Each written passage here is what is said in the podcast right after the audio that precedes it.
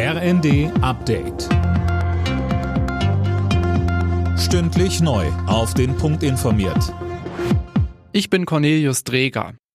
Ab Montag rollen die Züge wieder durch Deutschland. Die Lokführer beenden ihren Streik vorzeitig. Die Gewerkschaft GDL und die Bahn wollen über mehr Löhne und Arbeitszeiten verhandeln. Bahnsprecherin Anja Bröker. In den kommenden fünf Wochen werden wir verhandeln, aber unter Ausschluss der Öffentlichkeit, wie es sich gehört.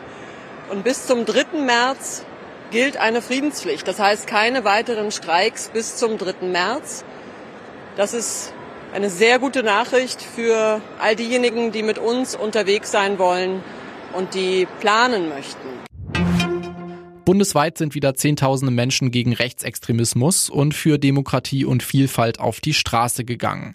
In Düsseldorf kamen laut Veranstalter rund 100.000 Menschen zusammen, in Osnabrück etwa 25.000 und in Kiel rund 12.000. Schwere Vorwürfe gegen das UN-Hilfswerk für palästinensische Flüchtlinge.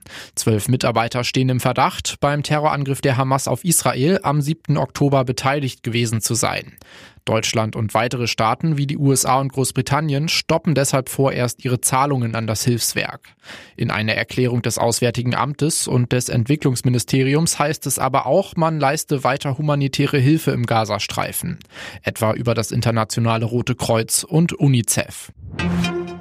Klarer Sieg für Stuttgart im Spitzenspiel der Bundesliga. Die Stuttgarter bezwangen Leipzig in einem Torfestival mit 5 zu 2.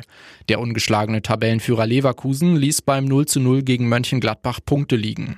Außerdem spielten Wolfsburg-Köln 1 zu 1, Hoffenheim-Heidenheim 1 zu 1, Bremen-Freiburg 3 zu 1 und Augsburg-Bayern München 2 zu 3. Alle Nachrichten auf rnd.de